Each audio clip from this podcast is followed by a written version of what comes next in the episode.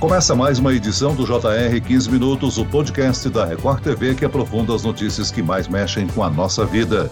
O Museu Paulista, ou Museu do Ipiranga, é o museu público mais antigo da cidade de São Paulo.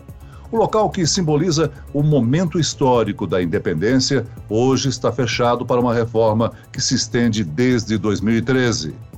Com o lançamento previsto para o ano que vem, o Museu do Ipiranga dá um novo passo importante para sua reinauguração.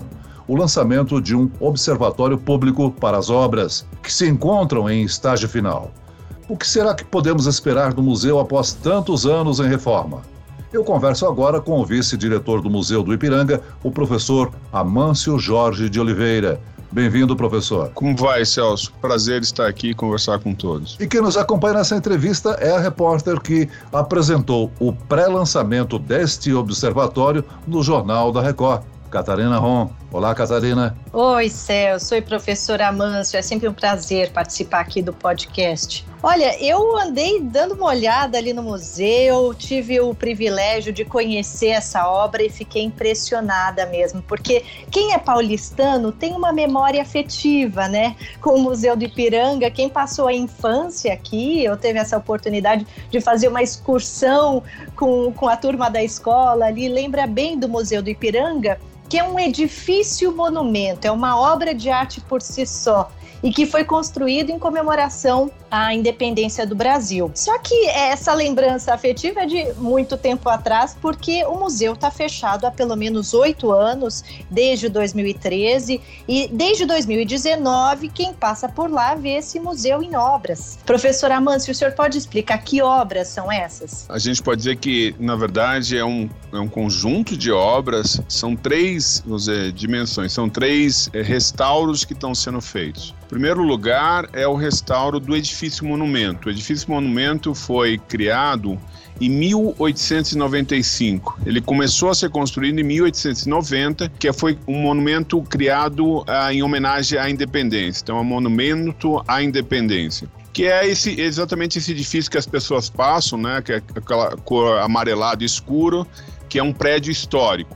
À frente desse edifício está sendo criado como parte do Museu do Ipiranga, uma nova área, portanto a gente chama isso de, da ampliação do edifício monumento, que é uma área completamente modernizada e à frente dele também vai ser restaurado o Jardim Francês. Portanto, todo esse complexo entre edifício monumento, ampliação e o Jardim Francês será restaurado para a reabertura do museu em 7 de setembro do ano que vem, em 22, que será uma, uma grande festa, uma grande celebração para o país. Professor, por que, que em 2013 a administração julgou que era a hora do museu fechar e passar por uma restauração, hein? Porque nesse, nesse ano observou-se algumas rachaduras no teto do, do, do, edifício monumento e uma necessidade de reformas em vários locais, por exemplo, a parte elétrica, hidráulica, etc.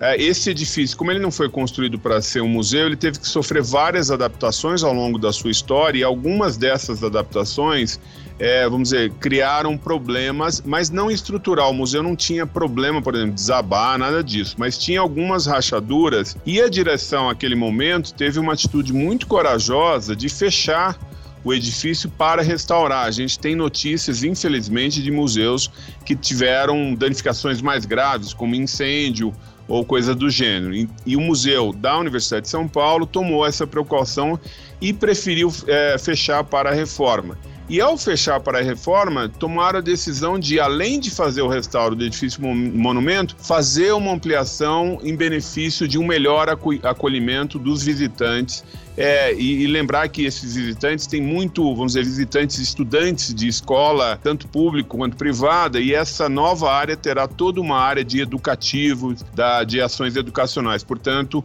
no fundo, as pessoas estão ganhando um novo museu, né? Um, ou um museu duplicado, vamos dizer assim, bastante modernizado. E o que, que aconteceu para a obra ficar paralisada por seis anos? Bom, tem, dois, tem duas razões. A primeira é que todo o processo de retirada dos seus acervos acervos precisou ser feito com muito cuidado.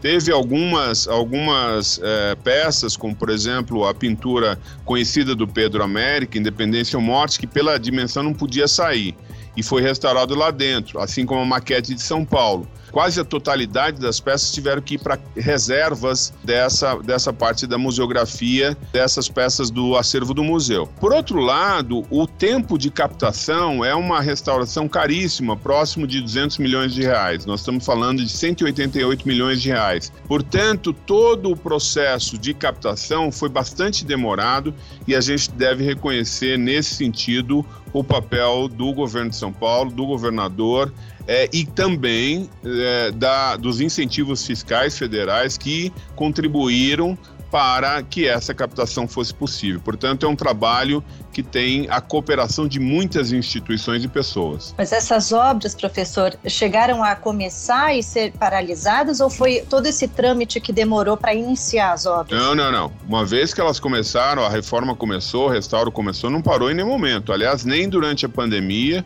tá certo? Dado que o setor de construção civil é um setor essencial, a, a, obra tomou todos os cuidados com relação às medidas sanitárias, os protocolos, mas não parou em nenhum momento. Quer dizer, todo esse processo vem andando, nós podemos dizer que nós estamos avançando em mais de 50% da, da, do restauro. Conversando ali com o engenheiro responsável, que é o Frederico Martinelli, ele falou assim que a concepção dessa obra, dessa reforma, a ideia que o visitante vai ter é mais ou menos parecida com a do Louvre, que você entra por baixo, numa área completamente modernizada, nova e moderna, com uma arquitetura moderna, contemporânea, e aí você entra por uma escada rolante por dentro até o saguão principal, que aí você tem uma outra ideia, que é aquela ideia de uma arquitetura histórica, antiga e preservada. E ele diz que esse museu novo não vai perder para nenhum museu da Europa.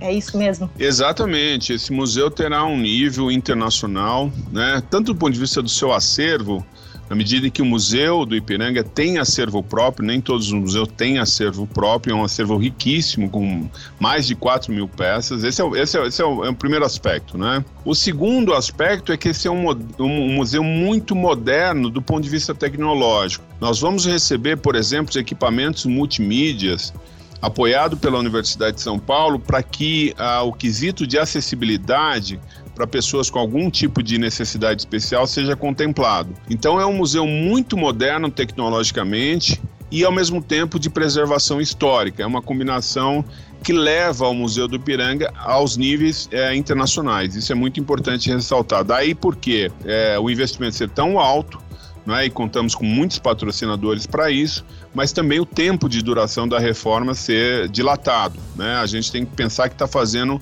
um novo museu à frente e a restauração de um edifício monumento que é um, um, patrimônio um patrimônio tombado, portanto todos os cuidados devem ser tomados. Professor Amâncio, o museu vai dobrar de espaço, vai ser feito um novo rearranjo das obras ou o museu ganha novas obras? O museu ele, ele ganha novas é, novas obras do ponto de vista do seu acervo. O museu tem é, exposições que serão temporárias de quatro, seis meses e nessas exposições temporárias existem empréstimos é, de outros museus, por exemplo, Memórias da Independência, uma, uma, uma exposição temporária que começa no dia 7 de setembro, por quatro meses, e que conta com acervo e empréstimo de outros museus. Além disso, o museu ganha nova área expositiva, né? Quer dizer, a gente vai ter 12 exposições, uma delas vai acontecer justamente nessa parte nova que é a ampliação do museu no subsolo à frente do edifício monumento. E nós temos é, é, auditórios sendo construído, salas é, de educativos, lanchonetes, é, loja, tá certo, para venda de material. Portanto, é essa combinação entre o histórico e o moderno. Bom, mas agora nós temos o lançamento desse observatório que pelo menos vai matar um pouco a saudade do museu e ainda permitir saber um pouco do que esperar desse novo museu do Ipiranga. Catarina, Dá uma palhinha pra gente do que você viu na visita exclusiva que você fez. Pois é, eu primeiro eu comecei a visita pelo observatório. Ele fica bem pertinho ali é, na lateral, assim, meio que na diagonal, né, do, do museu. E eu fiquei impressionada porque isso que o professor explicou, né, que esse novo piso, na verdade ele fica ali embaixo de uma esplanada. Então tem o prédio, o edifício principal, na frente do edifício tem uma área grande onde as crianças corriam muito ali, né, entre a escadaria e o edifício. É embaixo dessa esplanada, dessa área grande em frente ao edifício, é que foi escavado um piso inteiro. E do observatório a gente consegue enxergar isso, né? que por baixo e na frente do edifício é que está sendo feito esse piso novo. E esse observatório ele vai ser acessível para todo mundo, né, professor? Como é que vai funcionar? Olha, muito, muito boa pergunta. Esse observatório começa a funcionar agora no dia 26, a partir das 9 da manhã, vai até as, as 17 horas. O funcionamento ao, ao, no sábado é excepcional, nesse dia 26. Geralmente vai ser de segunda a sexta, das 9 às 17 horas e vai funcionar mediante a agendamento. Né? As pessoas vão é, ter a oportunidade de agendar essa, essa visita, não é? é lembrando que com todos os, os cuidados e protocolos é, sanitários, as pessoas deverão levar um fone de ouvido, não é? Ah, para que tenha a oportunidade de utilizar os equipamentos multimídias e ali tem os vídeos da, da obra, são seis vídeos, mostrando a evolução desde o início da, da, da reforma até o momento presente. É? Além disso, a pessoa tem a, terá a possibilidade de é, olhar pelo mirante a construção disso que você acabou de dizer que é a ampliação e também a, o restauro do, do museu. O mirante fica posicionado numa linha que, que divide o Jardim Francês não é? Que é belíssimo, e o próprio museu. Né? Então é uma posição estratégica para ver esta obra em andamento. Professor, onde as pessoas farão o agendamento? Devem procurar é, o site do, do, do, Museu do Ipiranga e lá temos o link que vai levar a essa inscrição para esta visita. O, o site para poder fazer a inscrição é no é, bit.ly, ou seja, bit.ly barra visita hífen observatório. Então as pessoas podem ali é, fazer a visita através desse site. Além da oportunidade das pessoas acessarem esse mirante público das obras do museu, a inauguração também de uma atitude solidária que o museu está promovendo, não? Exatamente. No próprio sábado, Uh, nós teremos o dia todo, isso é uma ação que, de, que dura uh, apenas durante o sábado, mas ela é importantíssima que é um drive-thru solidário, né?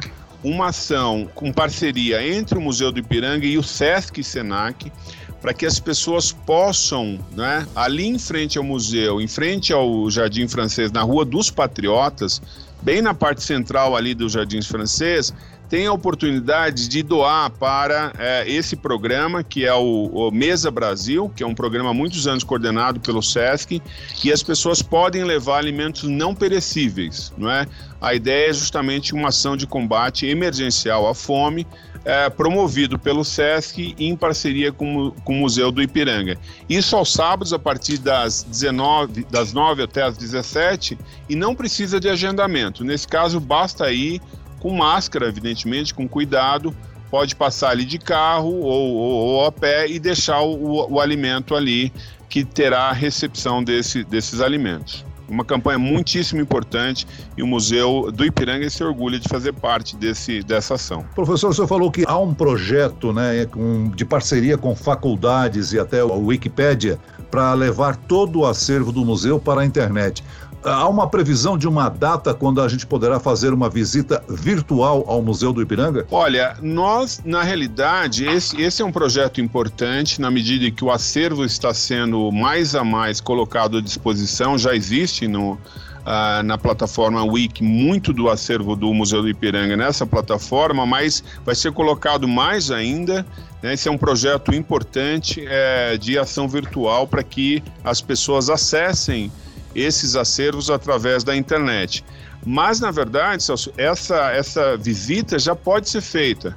Mais uma vez, a gente, é, as pessoas procurando ali o Museu do Iperanga 2022 poderão encontrar visita virtual. Então a pessoa pode participar ali. Tem até duas amostras que podem ser feitas a partir de um game, né? A pessoa visita uma amostra Santos Dumont e Patronos da Independência a partir de, uma, de um aplicativo que pode ser instalado no celular ou pode ser visitado no site. Então, essa, essas visitas virtuais já podem ser feitas, evidentemente que vão ampliar na medida em que forem é, sendo é, confeccionadas. Muito bem, nós chegamos ao fim desta edição do 15 Minutos. Agradeço a participação e as informações do vice-diretor do Museu do Ipiranga, o professor Amâncio Jorge de Oliveira.